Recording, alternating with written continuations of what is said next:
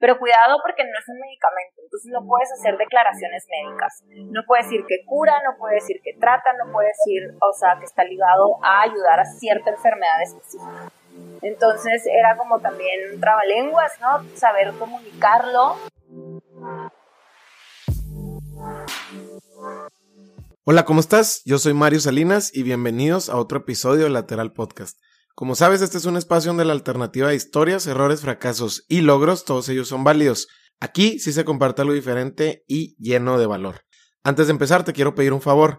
Spotify ya te permite calificar tu podcast. Te pido que me ayudes dándole 5 estrellas a Lateral Podcast para llegar a más gente. Lo puedes hacer desde la app o desde tu computadora. El día de hoy estoy entrevistando a Lorena Beltrán. Encuéntrala en Instagram como arroba Lorena Belt. Lorena es licenciada en cinematografía y comunicación por la Universidad Estatal de Nuevo México en Estados Unidos. Comenzó su carrera dentro de la industria de la cannabis en Denver, Colorado. En el 2014, cuando se integra al equipo de trabajo de la empresa internacional Charlotte's Web Hemp. En el 2016 se incorporó como directora operativa de Latinoamérica para la empresa Concentrate USA, fundada en Colorado y dedicada al cultivo y gestión de dispensarios canábicos. En ese mismo año comienza una nueva etapa laboral como asesora y conferencista internacional, participando activamente en foros y conferencias en México para impulsar la aprobación de la ley del uso de la cannabis para fines medicinales y científicos, la cual se publicó en junio del 2017. En ese mismo año fundó el primer Congreso Internacional de Cannabis Medicinal para Profesionales de la Salud en México es cofundadora de la empresa Etnonatura Labs, la cual se enfoca en investigación, asesoría y actividades dentro del marco legal. En 2020 cofunda la Asociación Civil Alianza Latinoamérica de la Cannabis, al mismo tiempo que es nombrada presidenta de la Junta Directiva de la Consultoría Internacional GPS México y miembro del Consejo de Asesores de la empresa Regenavis, expertos en el cumplimiento de las metas de desarrollo sostenible. Lorena y yo platicamos en este episodio lateral sobre la legalización de la marihuana desde un aspecto social, el liderazgo de la mujer en la industria de la cannabis, la responsabilidad de un desarrollo sostenible y la relevancia de documentarse con la data correcta, entre muchos temas más. Como nota del episodio, esta entrevista es de las más cortas por la agenda apretada de Lorena, pero te aseguro que es sumamente sustancial en términos de entender esta industria emergente desde muchos ángulos. Como siempre, te deseo que disfrutes esta plática tanto como yo. Mil. Lorena Beltrán, bienvenida al lateral, ¿cómo estás? Muy bien, Mario, muchísimas gracias por la invitación. Oye, pues somos de, la misma tierra tú y yo, entonces seguramente por ahí vamos a tener puntos en común, sobre todo de, de los antaños de, del, del Chihuahua, por ahí del 2009, 2010, ya, ya sabes a qué me refiero, pero ahorita voy a ir para allá porque sé que tiene mucho que ver con lo que estás haciendo tú. Entonces, suena a que podemos ir conectando los puntos. Entonces, bueno, Lorena, tú eres una speaker fiel creyente y, seguramente cada vez estás, están ustedes subiendo gente más a bordo a, favor, de lo que es el uso de la planta, de la marihuana, para uso recreativo, uso medicinal, uso industrial y todo lo que va a derivar ahora que, se empiece a legalizar. Antes de eso, porque pareciera que uno voltea a ver tu historia y pareciera que tienes como 20 años haciendo esto, porque has estado en todos lados, has estado en todos los congresos habidos y por haber, eh, tienes muchos contactos y, y, creo que estás en el lugar correcto, en el momento correcto para hacer lo que a ti te, te llama. Antes de eso, entiendo que estabas, tenías una empresa antes de, de, iniciar este camino y una empresa de eventos o de producción de eventos. Platícame los inicios de eso y qué fue lo que pasó para que saltaras a, a lo que estás haciendo ahorita. Sí, eh, bueno, eso fue, yo vivía en, en Chihuahua, en la capital, y después de graduarme en la universidad y trabajar un rato como reportera en diferentes medios de comunicación, ya sea radio y demás. Eh, abrí una empresa de producción de eventos en Chihuahua. Hacíamos desde festivales de música hasta obras, obras de teatro, también hacíamos un poco de cine. Y eso fue en, en los años en los que de pronto se declaró la guerra contra las drogas, que fue en el 2008, 2009, Entonces, eh, al principio como que no, no impactó tanto en los primeros años porque pues eh, era un negocio que, que, nos iba bien, estaba creciendo, pero eh, de pronto toda esa violencia que empezamos a vivir desde en la frontera principalmente de Ciudad Juárez con El Paso, Texas, alcanzó hasta la capital y llegó un momento en el que pues ya era demasiado, ¿no? O sea, se volvieron grandes ciudades, pueblos fantasmas. Juárez fue el primero. Y luego, pues, en Chihuahua igual, ¿no? Entonces ya era, era demasiado, o sea, había eh, secuestros y balaceras y, y también, pues, Chihuahua le dio mucho miedo todo eso, entonces el negocio, obviamente el entretenimiento, como si fuera una pandemia, pero en otras circunstancias, y la gente pues dejó de salir. Entonces, fue ahí cuando pues mejor decidí ya cerrar el negocio y lo que estaba haciendo y, regresarme a Estados Unidos porque siempre estaba yendo y viniendo y me fui a vivir a Colorado en el 2013. ¿Tú tenías familia en Colorado? Sí, yo tengo familia en Colorado y en Chihuahua, ahí tengo mis dos hogares y este y me regreso a Colorado, pues sí, ya como huyendo de la violencia y sin trabajo y no saber qué hacer y llegar allá a, a un mundo pues diferente, ¿no? Al final del día, este, llegué en un año donde se estaba legalizando el cada este tema y se iba a aprobar y justo en el 2014 se aprueba la ley de uso recreativo en Colorado y creo que ese fue internacional, porque era la primera vez que un estado de Estados Unidos aprobaba. Pero en ese entonces, bueno, tú te toca ver toda esta violencia como, como a mí me tocó, digo, de frente y sin filtros y en la calle y de día y en un lunes. O sea, digo, por, por los que piensan que era nada más allá en la periferia o en los lugares que ya todos sabemos que no había que ir, te pasa todo esto, verlo de, de, de, una manera cruda y real, te vas a, a, Colorado, pero no te vas con esta idea de encontrar lo que le estaba pasando a Colorado como estado, ¿no? En temas legislativos alrededor de la, del uso de la, de la, de la planta, de la marihuana. ¿Cómo, ¿Cómo vas viendo tu acercamiento o dónde detectas que algo de eso que ellos están haciendo, tú también lo puedes hacer, pero impactando en tu país? Claro, eh, fue precisamente eso, ¿no? De llegar y justo 2013, 2014, que fue este boom, todo el mundo sabía, o sea, aunque no estuvieras involucrado en la industria del cannabis, todo el mundo sabía que se legalizaba y empezaron a abrir dispensarios o tienen más dispensarios de cannabis que Starbucks. Entonces, sí, este, se corrió la voz, estaba en todas las noticias, era como lo trendy, eh, todo el mundo tenía curiosidad.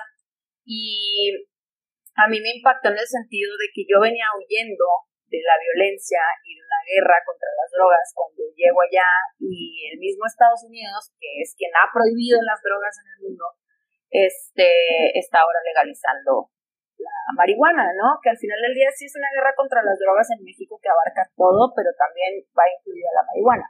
Entonces, para mí como que no tenía muchas cosas sentido. Dije, como aquí ya tan progresistas, tan abiertos al tema y allá todavía es un tema tan grave de, de ese nivel de violencia que dije, bueno, pues yo creo que si quiero empezar una vida nueva, una carrera nueva, yo creo que es por aquí, porque yo quiero regresar a mi país, o sea, yo me fui huyendo de la violencia. Entonces, este, dije, yo creo que por aquí puedo encontrar alguna vía en un momento regresar, pero sobre todo ayudar a mi país en, en, estos temas de legalización, porque dije, si Estados Unidos lo está haciendo, va a ser una ola que va a llegar eventualmente a México. Y sí, ¿no? Ahorita, al día de hoy ya, ya estamos en eso, pero eso fue lo que, lo que me llevó principalmente, ¿no? Como más que nada ese coraje y, y, y también esa curiosidad de ver cómo le estaban haciendo, cómo era que estaban generando negocio, y ya metiéndome en esos temas, encontré que la planta estaba beneficiando de manera terapéutica a mucha gente. Hubo un documental muy importante que se llama With, del doctor Sanjay Gupta, que salió en CNN y justo creo que salió en el 2013. Y era la primera vez que públicamente se le daba cannabis a niños, especialmente a una niña que se llamaba Charlotte, que en paz descanse, ella murió eh, hace dos años de COVID. Este, y es una niña que convulsionaba hasta 300 veces al día. Entonces, cuando se le dieron las gotas de extracto de cannabis alto en CBD, llegó el doctor Sanjay Gupta a Colorado hizo todo un documental porque él no creía que eso fuera real. Fue más bien con la intención de decir, a ver, vamos a desmantelar estas mentiras que están diciendo del cannabis cómo puede ser que le estén dando drogas a los niños. Y llegó con una empresa que justamente estaba haciendo estos extractos y se lo estaban dando a la niña Charlotte y pues sí, efectivamente comprobaron que era real, sí le estaba ayudando. Y al salir este documental, ese fue el parteaguas, creo yo, de, de toda la industria del CBD. De ahí fue el empuje y el reconocimiento de un cannabinoide no psicoactivo de la planta, que es súper famoso, se lo ponen hasta en las tortillas. Entonces, el CBD, en ese entonces se lo estaban dando a niños con epilepsia y con autismo. Y ese documental pues, le dio la vuelta al mundo y cuando yo llegué allá, vi el documental y dije, wow, o sea, yo quiero trabajar para esa empresa. Porque pues hice mi investigación, dije, la mejor, tiene que ser la mejor empresa posicionada en este momento en Colorado con la que quiero trabajar. Y fue Charlotte's Web Hemp.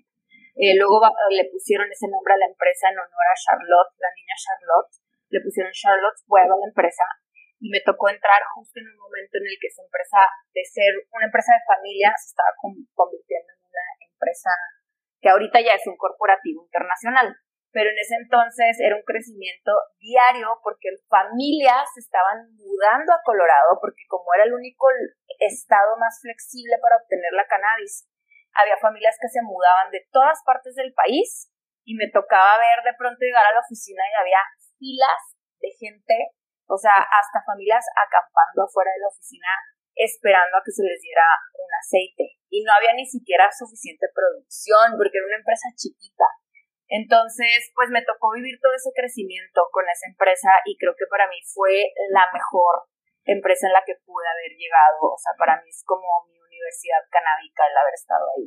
Lorena, a ver, llévame el detalle porque está bien interesante cómo, pues, al final del día tú, tú misma lo dices, o sea, fue la mejor decisión y, la, y el tiempo te está dando la razón, ¿no? Desde ahorita al corte de, de, lo que estás haciendo hoy, el tiempo te está dando la razón, pero entiendes que esa es la mejor empresa, que es la que más te hace sentido, justo con este documental.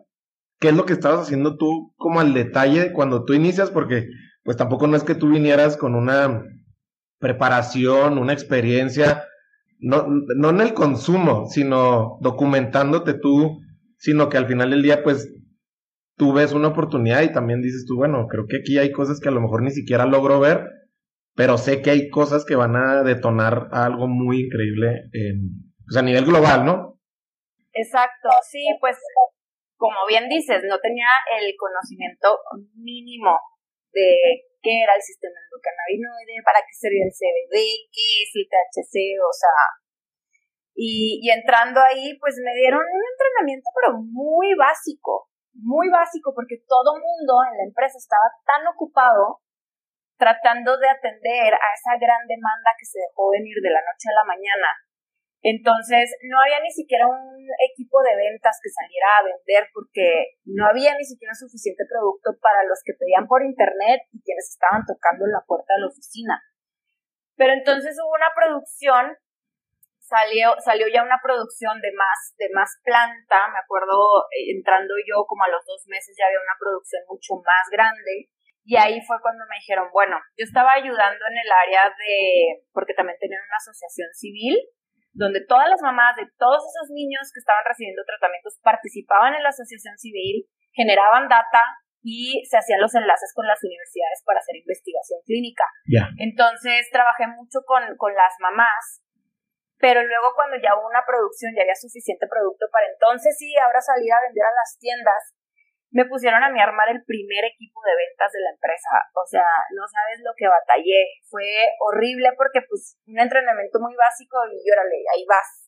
Vete al ruedo y contrata más gente para que esté contigo. El, entrenamiento básicamente te explicaba al menos las referencias de entender el, el CBD, el THC y luego la referencia medicinal y luego la referencia, no sé si de historia, de cómo ha sido el manejo de la marihuana en, el, en Estados Unidos, ¿O todavía no se iban tanto? No, no, ni siquiera, ni siquiera la historia, ni nada, o sea, nada más. Es esto, CBD, THC, y nuestro producto es este, y contiene este, y está ayudando para esto.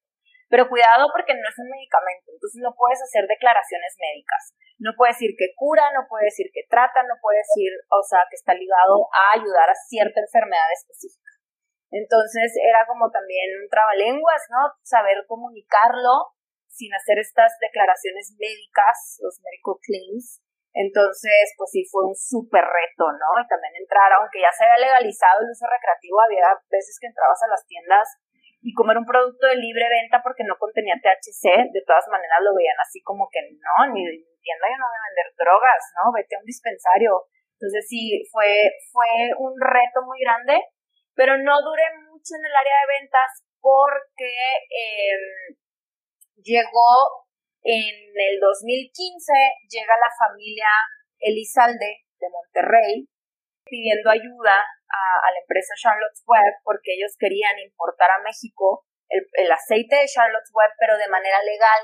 Y como no había ley ni nada se fueron por la vía del amparo. Entonces llegaron allá con la niña Grace y todo que también convulsionaba muchísimo y nos dijeron, oigan, pues necesitamos documentación, necesitamos cualquier cosa que tengan de investigación que nos pueda ayudar para obtener el amparo y poder llevar el producto a México. Y ayudándoles con esos temas, esos trámites, y entonces les otorgan el amparo, ahí es cuando inicia un activismo de cannabis medicinal en México, un activismo más organizado, ya con un precedente de una de un amparo y lograron el amparo. Entonces se llevaron el producto de Charlotte's Web Hemp, se lo trajeron a México por primera vez en el 2015. Eso detonó que, que hubiera mucha curiosidad en los medios de comunicación. Entonces empezaron a llegar a las oficinas de Colorado todos los medios que te puedas imaginar. Desde un TV Notas hasta Televisa, TV Azteca. Todo el mundo llegó a Charlotte's Web a contar la historia, querían saber quién era Charlotte, cómo estaba ayudando a los niños y qué sucedió para que la familia Elizalde pudiera obtener ese, amparo.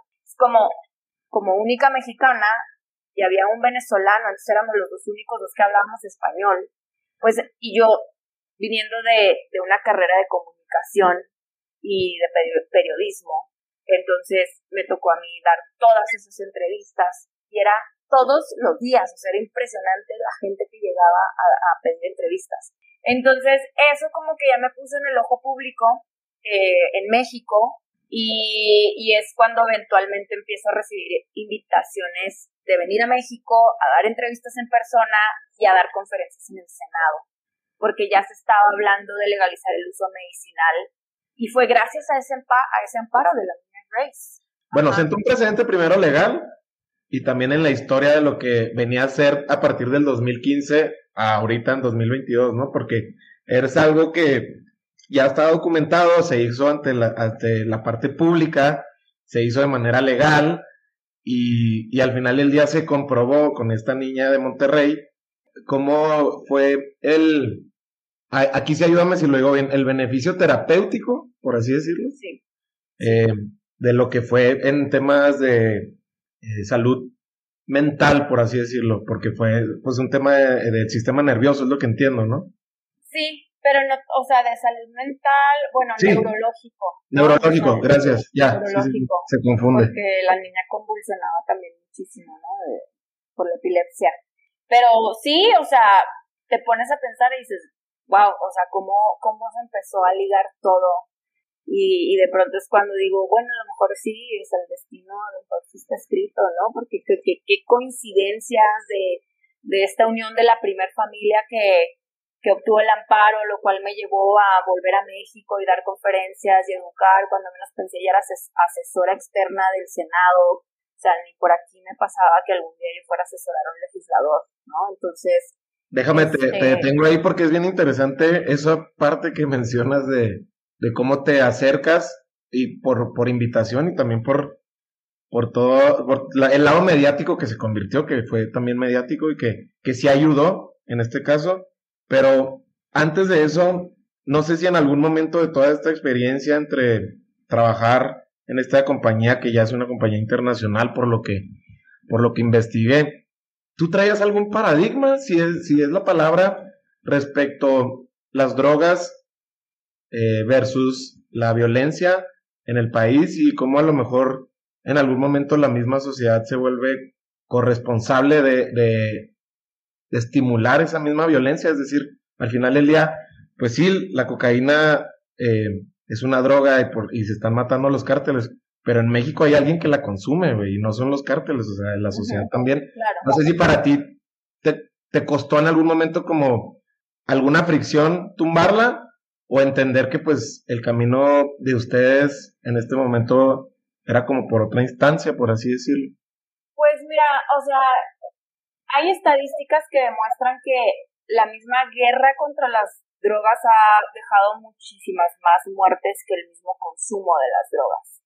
Entonces, eso siempre lo tuve en cuenta, ¿no? Porque al final del día el consumo de las drogas, como bien dices, a veces ni siquiera quien las produce y las vende las consume, sino hay un mercado allá afuera que de, consumo, este, principalmente en Estados Unidos. Pero más bien lo que a mí me interesaba es, uno, sí, desestigmatizar el consumo, porque el consumidor tampoco significa que sea una persona mala, y como te digo, fueron más, son más muertes ocasionadas por la guerra contra las drogas. Entonces, empiezas a conectar puntos y recuperar un poquito el sentido común, porque la mayoría de la sociedad, me atrevo a decir, que perdió el sentido común de muchas cosas. Entonces, eh, es como decir, a ver, o sea, se están matando entre ellos por un negocio, más sin embargo, sí, a lo mejor hay un problema de, adicciones y de consumo, pero al final del día, si, legal, si legalizáramos todas las drogas, ponte a pensar, pensar qué sucedería. Sea, porque el que consume va a consumir siendo legal o ilegal. Pero el legalizarlas, ahí sí va a tener un impacto muy fuerte en quien las produce y las vende. Porque eso sucedió con la marihuana, no estamos inventando nada, ya está sucediendo también con otras drogas, con los, con los hongos, con, por ejemplo, en Oregon, que ya se legalizó el consumo de todas las drogas de todas, absolutamente todas. En Portugal nunca han estado prohibidas. Entonces también hay data que si nos fijamos en los números, que los números nunca mienten, entonces eh, se trata de eso, ¿no? De que nos den las herramientas eh, educativas para poder decidir qué tipo voy a tener y de qué manera lo puedo hacer lo más responsable posible. El, con la cannabis es lo mismo, o sea, en vez de comprarle al dealer una marihuana que venga de no sé dónde, que realmente mucha de la marihuana en el exterior, desgraciadamente en México, pues está contaminada, viene con fertilizantes, con hongos, etcétera, a que si yo voy a un lugar donde sí voy a pagar un impuesto, pero ya de perdida sé que pasó por un filtro de calidad y sé que me estoy, estoy consumiendo. Y sería lo mismo con cualquier otra droga, ¿no? Claro, y justo, bueno, antes de irnos a este efecto carambola que provoca legalizar eh, la marihuana, ahora sí, llévame un poquito más al detalle. Me gustaría saber el detalle de cómo para ti fue la experiencia o ha sido la experiencia de trabajar del lado, del lado que yo creo que es donde tienes ahorita mucho impacto, que es trabajar en el, en el aspecto legislativo con los senadores. Tú asesorándolos con, ya con experiencia, porque esto, esto también ha sido muy rápido, ¿estás de acuerdo? O sea, tú haces el corte y estamos hablando de 2014 y son, o sea, son ocho años, pero es algo que vas por, por cambiar una cultura, ¿sabes? O sea, es algo que eh, son muchísimos años atrás de mucha historia, mucha guerra, mucho dinero eh, sucio de por medio.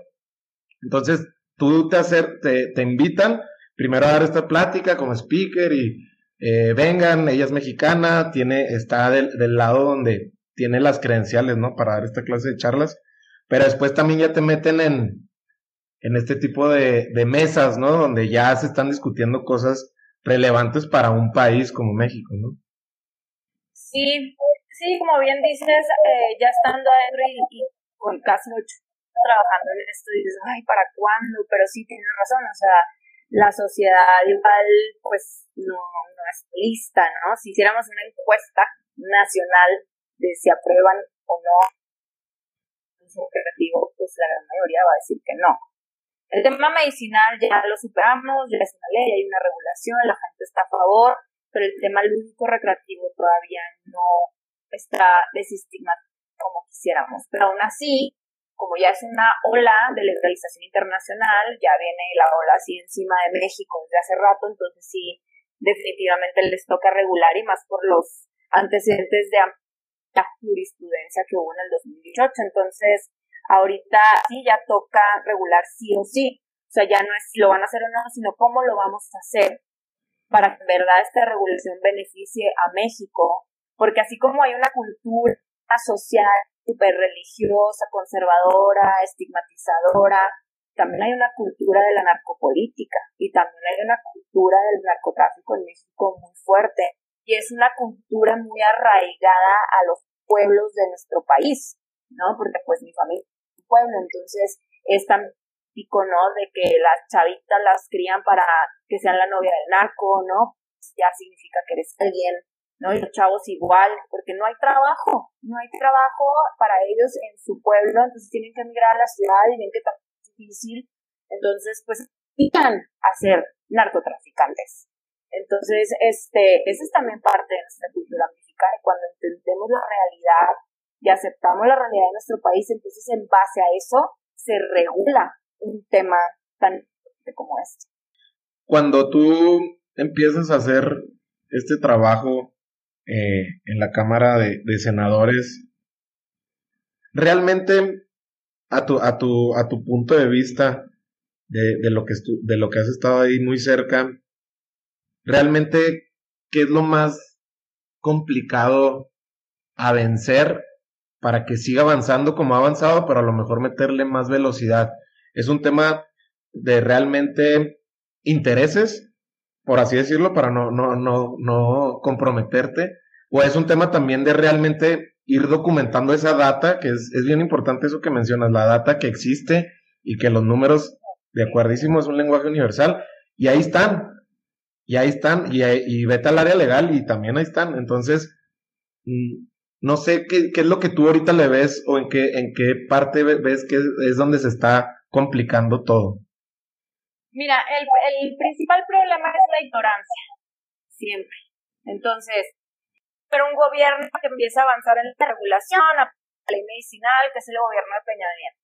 No terminan todavía de regular el uso medicinal cuando cambia el gobierno. Entonces cambia todo el mundo, cambió todo el, Senado completo, Cámara de Diputados, un cambio nacional. Entonces es, ok, volver a empezar volver a hacer las conexiones con los nuevos legisladores, volver a educar, volver a traer la información. Entonces empezamos de cero para empezar ahí. Entonces, eh, y en ese compartir información, pues igual te topas con esos que están muy cerrados, que no quieren el tema. Entonces sí ha sido un trabajo de, muchos años para desestigmatizar, para ayudarles a que no haya tanta ignorancia en el tema y en lo que se va compartiendo esa información, pues también nuestros legisladores van viendo las oportunidades de negocio y esto y aquello, ya sabes, ¿no? Entonces sí se involucran ya también intereses personales, este, intereses políticos ya a otro nivel donde no nomás es lo que les toca hacer, sino a ver hasta que no tengamos bien claro esto y negociemos esto, entonces avanzamos o lo publicamos que puede ser el caso. Luego tenemos el cabildeo, también que ha influido mucho el cabildeo de la industria farmacéutica, que al final del día, aunque tengamos una ley de uso medicinal a la farmacéutica, la que le pega es la ley de uso recreativo, la que le pega durísimo. Entonces siempre van a cabildear para quitar de lo más que se pueda. Y una vez que se legaliza, entonces brincan también a ser parte de, pero lo van a tratar de prolongar lo más que se pueda a través del cabildeo. Entonces tienes a la industria eh, no nada más farmacéutica, porque ya viene también la industria del cáñamo industrial que va a sustituir hasta el petróleo, que va a sustituir al algodón, que va a sustituir a la industria maderera, entonces también empiezan esos cabildeos. Y por otro lado, pues somos el país vecino de Estados Unidos y mientras Estados Unidos no legalice a nivel federal el uso recreativo, que México lo haga antes que ellos representa una amenaza fuerte para sus negocios. Porque imagínate que ya se legalice en México a nivel federal, se abre la oportunidad de tener licencias de cultivo, de transformación, de venta, de exportación, bla, bla, bla.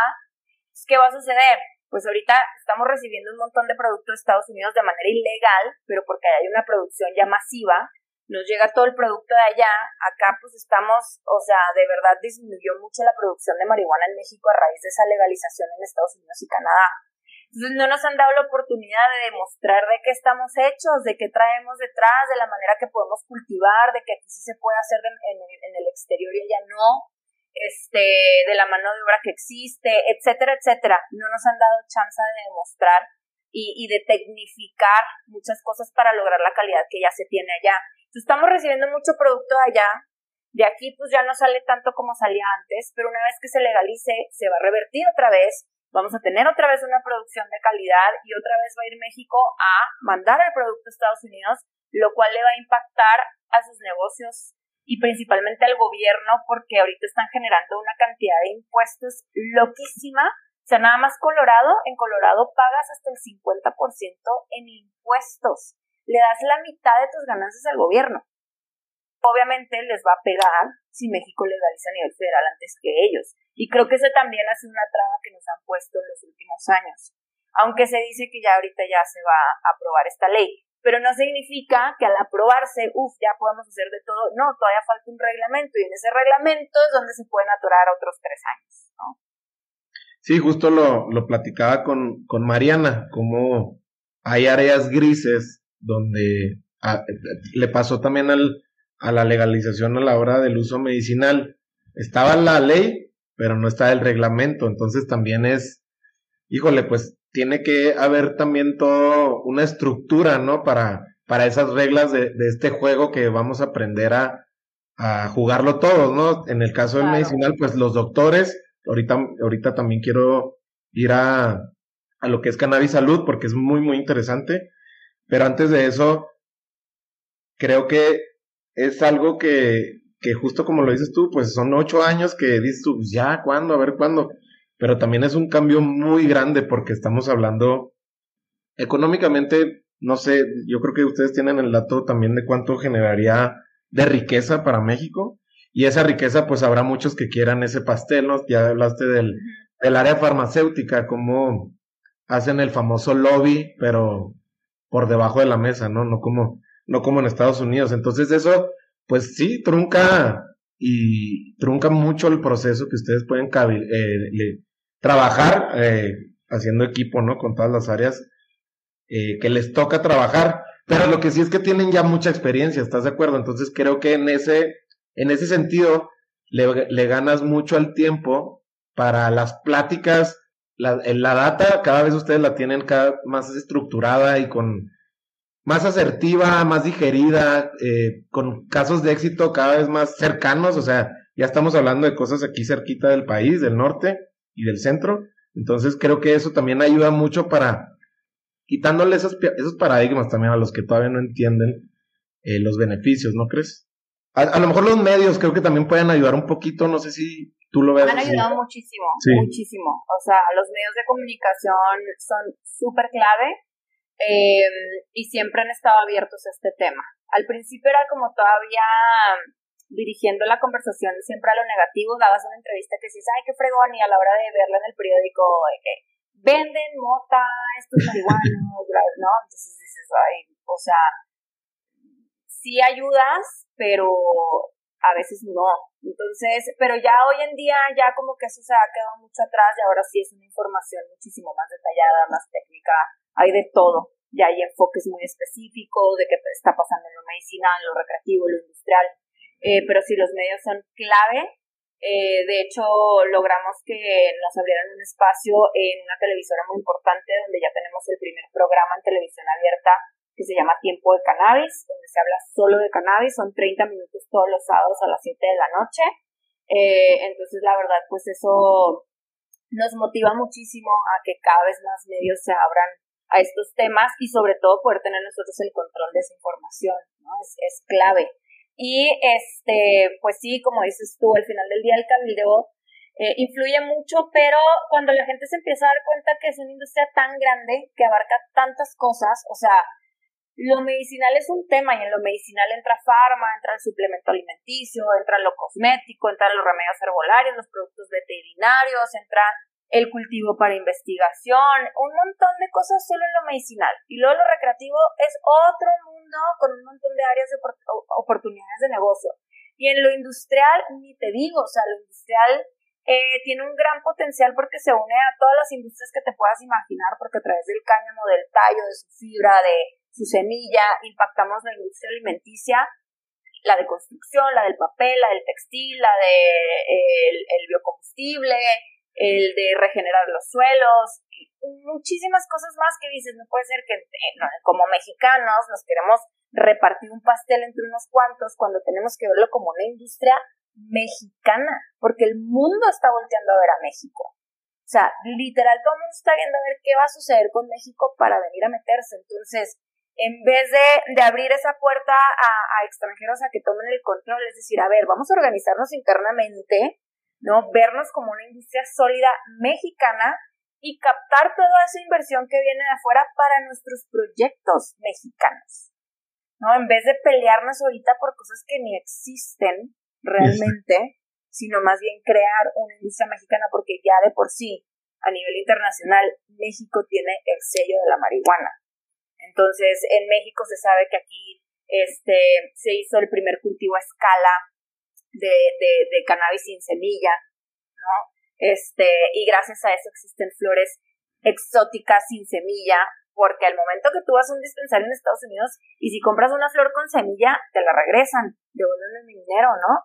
Y, y ese cultivo masivo sin semilla por primera vez hizo en México. Entonces ahí tenemos una gran historia que si bien nos ha golpeado mucho y la gente lo ve como una historia de violencia y de sangre y demás, llegó el momento en el que podemos darle la vuelta a esa historia, decir, a ver, sí, eso sucedió en el pasado, pero ahora vamos a tomar lo bueno que trae y generar toda una industria con un gran impacto económico, social y ambiental.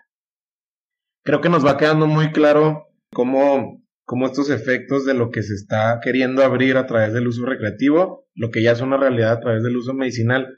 Nada más explica, explícanos un poquito más lo que es el cáñamo, para que entienda la gente también para la, el área industrial, ¿cómo se va a abrir gracias al cáñamo? Sí, el, la planta de cannabis este, es su término científico. Y dentro de esta, o sea, la planta de cannabis tenemos eh, cannabis psicoactivo y no psicoactivo, para dejarlo como muy general y un poquito más claro sin tantos tecnicismos. Eh, la, la cannabis no psicoactiva también le llamamos cáñamo. Y a la cannabis psicoactiva, coloquialmente le llamamos marihuana. Entonces, la marihuana, eh, bajo la ley existente, es aquella planta de cannabis con más del 1% de THC. El THC es el compuesto psicoactivo, lo que te pone high, lo que te pone marihuana en la planta, ¿no? Entonces, si rebasas el 1% del THC, ya es una cannabis psicoactiva o marihuana. Si esa planta, esa planta de cannabis tiene menos del 1% de THC, es que no es psicoactiva y por más que fumes y fumes no te va a poner high de la manera que te pusiera, que te pone la marihuana, ¿no? Entonces le llamamos cáñamo. Y el cáñamo, este, lo queremos principalmente con fines industriales o para producir CBD también, o, o cannabinoides no psicoactivos que se encuentran muy presentes en el cáñamo. Entonces, el cáñamo eh, lo cultivamos para extraer CBD principalmente, para generar semilla, y el grano también sirve como alimento, es un alimento alto en omega 3, 6 y 9, es considerado un superalimento. Y el tallo. El tallo lo podemos procesar para obtener tres materias primas al inicio, que es celulosa, fibra y la cañamisa. La cañamisa es la parte maderable del, del, tallo, lo que está dentro del tallo, que se seca, se tritura y parece acerrín, parece maderita. Eh, esa es la cañamisa. Entonces tienes esas tres materias primas y una vez que obtienes eso, lo puedes transformar ya en productos terminados como el papel, el textil, el biocombustible, el concreto, eh, baterías incluso. Eh, puedes hacer un tipo como grafeno también con el, con el cáñamo y más de 10.000 productos que ahorita ya se han hecho a través de, del tallo principalmente. Entonces ese es el cáñamo. Ok. Quiero voltear un poquito la, la conversación ahorita te escuchamos y pues sí te, escuchas como muy experta y sé que lo eres, pero me gustaría saber también cómo ha sido tu experiencia personal siendo, siendo mujer, estando en una ciudad tan grande como la Ciudad de México, pero sobre todo empujando, siendo mujer y combinado empujando un tema que a lo largo de muchos años ha sido sumamente señalado, eh, como es el uso, y del uso pues se vienen muchos señalamientos, prejuicios, que son muy fáciles de aventar y, y cualquiera lo hace. ¿Cómo ha sido ese camino para ti siendo mujer eh, y empujando algo que, justo como dijiste ahorita, pues es que muchas veces se discuten cosas que todavía ni existen. Ahorita apenas estamos queriendo que se, se aterricen en la mesa para poderlas discutir. Ahí ves que la gente ya se está adelantando a cosas que todavía no, no están. Pero en tu caso, pues ha sido como muy pública y tumbando también ciertos paradigmas del uso para quién sí, para quién no, eh, quitando, quitándonos telarañas de la cabeza, pero ¿cómo ha sido para ti ese camino siendo mujer? Fíjate que no ha sido tan complicado el factor mujer. O sea, sí al principio, ¿no? Porque te ven entrar luego, no sé, me ha tocado entrar a reuniones donde hay 10 personas de la industria farmacéutica, ¿no? De los directivos internacionales y el químico y ese y el otro y se han sentido ofendidos o llega alguien con mayor conocimiento que ellos. Y ahí sí, como por ser mujer y por ser joven y tener más conocimiento que el químico que tiene 40 años en el laboratorio. Pero dices, bueno, pues es que es algo nuevo para todos, ¿no? Eh, en ese sentido he tenido unas cuantas experiencias, pero también el conocimiento te da poder. Entonces, entre más conocimiento tengas de un tema tan nuevo, pues te va a empoderar muchísimo más. Y creo que fue lo que me sucedió. O sea, entre más aprendo, entre más me relaciono, entre más viajo, entre más me conecto, más poder me da. Y ese poder me permite estar en el Congreso, me permite dar conferencias, me permite hacer negocios, bajar inversiones. Entonces, ya en estos casos ya no me ven como que, ay, es que es mujer o no porque es mujer, sino sí porque tiene conocimiento. O sea, y ya no es una cuestión de género, sino ahorita el que quiere estar en el negocio y quiere invertir se va por el perfil con mayor conocimiento y mayor experiencia. Entonces creo que eso también nos da eh, algo, una oportunidad muy importante a las mujeres, porque es una industria nueva para todos, entonces todo el mundo sale al mismo tiempo, todo el mundo tiene la oportunidad de arrancar al mismo tiempo y aprender a la velocidad que cada quien quiera. Entonces como, como mujeres sí nos ha dado la oportunidad de decir, esto me gusta, estoy aprendiendo, tengo un montón de conocimiento, por lo tanto estoy liderando muchas áreas de esta industria y, es una comunidad de mujeres que crece y crece y crece y crece porque eh, eh, las mujeres nos hemos encontrado en un espacio em, seguro y, y por fin una industria que nos está ayudando a posicionarnos en puestos de liderazgo, a ser directoras de empresas, hacer tu propia empresa, algo que realmente no se había visto en ninguna otra empresa existente, otra industria existente, perdón.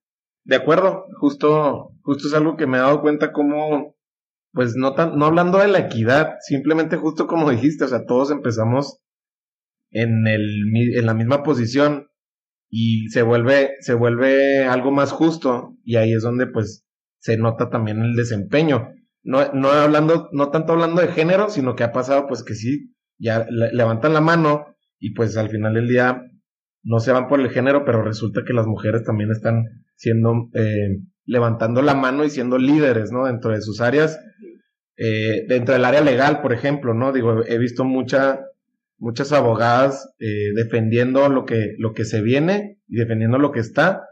Y eso es algo que al final del día no sé, creo que genera también mucha confianza eh, verlo desde afuera, porque dices tú, bueno, aquí ya no hay un tema, es, o sea, uno lo ve como un, interés más genuino, ¿no? De, de democratizar esto, ¿no? Hay países, digo, hay, hay un país que es como que el punta de lanza en el uso recreativo, que es Uruguay, y luego de ahí vienen algunos otros países en, el, en Latinoamérica con, con uso, uso medicinal ya de manera legal, también como México, pero le ganaron un poquito la, la carrera en ese sentido. ¿Tienes algún aprendizaje de, de esta clase de países en Latinoamérica donde somos más similares respecto a contexto e historia que le hayas aprendido en los últimos años? Sí, pero más a Colombia, más que Uruguay. Okay. Colombia tiene una historia mucho más similar a la de México. Hay hubo una guerra contra las drogas, también es un país de narcopolítica, entonces es mucho más, nos reflejamos más con, con Colombia, pero bueno, también ha sido todo un tema en Colombia, tienen cuatro o cinco años que regularon el uso medicinal, todavía siguen haciendo modificaciones, no queda muy claro, no hay realmente, no, no ha crecido la industria en ese país como se imaginaban, etcétera. Entonces, más bien el aprendizaje es voltear a ver a todos los países que regulan y ver qué les ha funcionado y qué no, pero tampoco quiere decir que eso lo vengas a replicar a un país donde no tiene nada que ver con Suiza, por ejemplo, ¿no? Con un país primermundista. Entonces, al final del día es importante observar, ver qué funciona, no funciona, pero todo se resume en hacer un traje a la medida para cada país. Y México es de los países más complejos del mundo para regular esta planta. Por todas las razones que ya sabemos, es de los más complejos, por eso no podemos hacer un copy-paste de ningún lado el traje a la medida, digo, eso yo creo que es algo muy valioso que estás mencionando por todas las razones que sabemos. Eh, y eso es lo complejo que lo vuelve, pero a la vez también lo vuelve atractivo por, por saber el potencial que tiene, ¿no? Entonces, eh, bueno, ahora sí, ahorita lo, lo mencionaste y me gustaría saber, uno, cómo surge lo que es este congreso dirigido para el área médica que se llama Cannabis Salud eh, cómo surgió la idea y cómo ha sido el, desarrollo de tras, tras estos años también de COVID que sé que han sido complicados. Sí, bueno, Cannabis Salud nace en junio del 2017, el mismo mes y año que se publica la ley de uso medicinal. Eh, cuando yo estaba asesorando en el Senado y que se aprueba la ley, este, ahí fue también cuando dije, bueno, necesitamos hacer un congreso, porque yo me dedicaba mucho a viajar, a dar conferencias, así que no puede ser que en México no haya una conferencia a ese nivel profesional justo para el sector médico y más si se está aprobando una ley de uso medicinal, tenemos que crear esa plataforma educativa, ese punto de reunión para todos los interesados en la medicina canábica y es cuando surge la idea de Cannabis Salud. Lo hice en el 2017 en Guadalajara, después los años siguientes ya fueron en Ciudad de México y es un congreso internacional donde nos damos a la tarea de traer a los principales investigadores, eh, científicos y médicos del mundo que ya traen mucha trayectoria en la investigación del cannabis y este invitando a profesionales de la salud de México. Entonces, creo que eso también me ayudó a posicionarme ya en, otro nivel y en otros rubros, eh, como la, la industria medicinal. Y bueno, es un congreso que ya ahorita tiene reconocimiento global, este, cada año se realiza en la Ciudad de México, eh, solamente no lo hice en el 2020 por la pandemia, pero justo el año pasado dije voy a hacer un evento un poco más chiquito, no como el que usualmente hago de más de mil personas, con talleres y demás, porque dije, bueno, todavía no, no estamos en esas condiciones. Entonces decidí hacer una nueva versión de Cannabis Salud enfocada a negocios de inversión, porque hay mucho interés, ¿no? También como asesora pública y privada llegan muchas empresas extranjeras a pedirme asesoría de dónde invertir, qué hacer, etcétera. Entonces dije, me voy a volver loca, mejor hago un evento donde reunamos a todos los que verdaderamente están interesados y expongamos qué sí se puede, qué no se puede y dónde va a estar más segura tu inversión en México, ¿no? Entonces, hicimos Cannabis Salud Business and Investment Summit 2021. La verdad es que estuvo increíble el evento, superamos todas las expectativas y este año 2022 vuelvo a hacer Cannabis Salud Business and Investment Summit en Cancún, que fue donde lo hicimos el año pasado también. Y ya hasta el 2023 regresamos con la versión medicinal, porque sí, todavía está el tema con la pandemia entre sí y entre no. Entonces, para no arriesgarnos, 2023 volvemos con temas médicos. Y el Business and Investment Summit, como fue un éxito, también se queda ya año con año. Entonces, ya tendremos dos eventos anuales en nuestro país. El, el business investment eh, que me mencionas, nada más para que nos quede claro, ¿pudieras platicar algún ejemplo donde se está invirtiendo ahorita en la, en la actualidad? Sí, ah, se está invirtiendo en, en eh, negocios que nos tocan la planta. O sea, se está invirtiendo ahorita, por ejemplo, en puntos de venta como smoke shops, ¿no? Que son los que te venden la parafernalia, lo que ocupas para consumir. En grow Los accesorios, ¿no? Por así decirlo. Ajá y en tiendas de cultivo donde te venden todo lo que ocupas para cultivar. Está también la parte eh, de blockchain, ¿no? Ya hay criptomonedas de cannabis, este, hay una empresa muy grande que está haciendo ese blockchain o, como tipo crowdfunding, es un esquema diferente que se está yendo muy bien. Y en la parte médica, lo que es legal en México, hay una legalidad ya del uso medicinal, sí se está invirtiendo en desarrollo de productos medicinales, suplementos, este, y, y todo lo que, lo que ya está permitido, todo aquello que no toca la planta. Ya, ok, genial. Entonces ya mencionas que para el 2023 son dos congresos los que tú vas a estar organizando, digo, se, se escucha muchísima chamba. Sí, 2022 seguimos con uno, Business and Investment Summit, 2023 eh, van a ser dos eventos, a lo mejor tres. Eh, tengo por ahí la idea de, de, hacer otro evento muy distinto, nada que ver con esto que te mencioné, pero ya les estaré contando si se realiza o no. Eh, pero sí, eh, seguimos con, con, los temas de educación. Al final del día es súper importante llegar a todos los diferentes nichos con la información correcta. Oye, aquí para los que yo creo que si todavía no le encuentran la oportunidad para muchos aspectos que, que está generando esta industria. Yo creo que con esto vamos a cerrar ya muy bien. Me gustaría preguntarte, eres consejera de Regenavis, que es una compañía, yo la estoy conociendo gracias a, esta plática, a esta entrevista que preparé. Platícame qué es lo que hace la compañía, porque es una compañía global y ya, ya en donde tú estás acompañándolos desde tu, desde tu expertise. Sí, qué bueno que lo mencionas. Regenavis eh, significa cannabis regenerativo, regenerative cannabis. Entonces, es una empresa de consultoría internacional que asesora a las empresas de la industria del cannabis para que puedan cumplir con las metas de desarrollo sostenible 2030 y ayudar a que tu empresa sea social y ambientalmente responsable, que es sumamente importante hoy en día.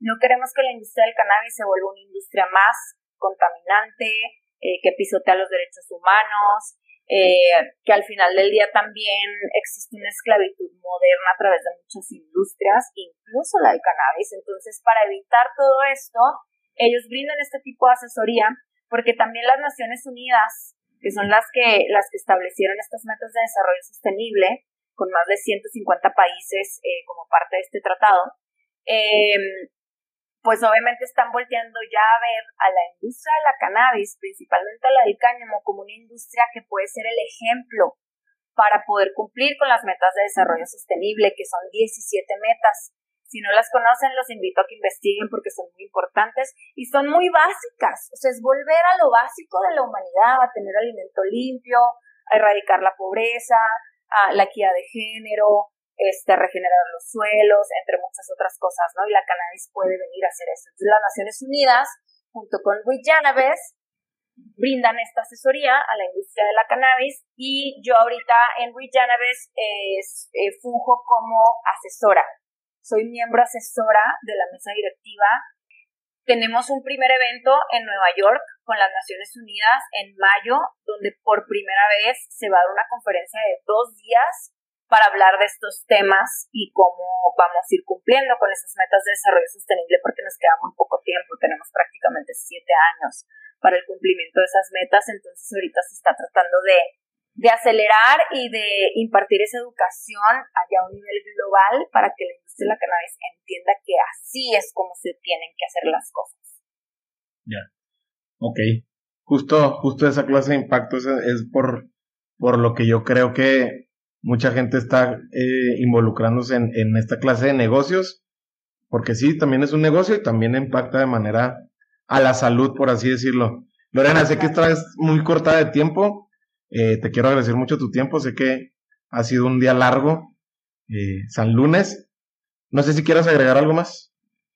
Pues nada más agradecerte, Mario, por esta entrevista. Siempre es importante seguir comunicando y compartiendo la información y bueno, pues ponerme la orden con tu audiencia. Nos pueden seguir en nuestras redes sociales de Cannabis Salud, doble N, Cannabis Salud todo pegado en Facebook, en Instagram, en nuestra página web, donde pronto estaremos publicando la información de los siguientes eventos. Y en mis redes sociales que son públicas también, este, la gente que necesite cualquier tipo de apoyo, conectarlos con médicos, tratar de entender ¿no? el tema terapéutico y ya cuando son cosas como inversiones y negocios, pues igual, eh, pueden contactar y, poderlos canalizar con, con quien necesiten, ¿no? Al final del día no estamos peleados de una cosa con la otra, sino se trata de poder eh, compartir la información que ahorita pues la necesitamos. Como mexicanos necesitamos tener esa información para generar esa industria que tanto necesita nuestro país. Sí, claro, y al final del día pues se trata de ir sumando y complementando, ¿no? Unir fuerzas, por así decirlo. Así es. Listo. Lorena, pues mil gracias. Por ahí pongo, pongo tus redes sociales en las notas del episodio y pues vamos a ver qué le parece a la gente la, la charla. Esperemos les guste. Seguro que sí. Y eso fue todo por hoy. Si te interesa saber más sobre la inversión y aspectos legales de la industria de la cannabis, por favor contacta a Lorena, estoy seguro que ella te puede ayudar muchísimo. Y tú ya sabes qué hacer, si este episodio te gustó, por favor compártelo por WhatsApp, también suscríbete en iTunes y califícanos con 5 estrellas, eso nos va a ayudar mucho para llegar a más gente. También nos puedes seguir en Spotify y activar la campana de notificación para que no te pierdas ningún episodio. Por último, me encuentras en Instagram como Mario Salinas. No olvides mencionarnos en tus historias a Lorena y a mí si conectaste con algo de lo que escuchaste. Nos vemos en el próximo episodio.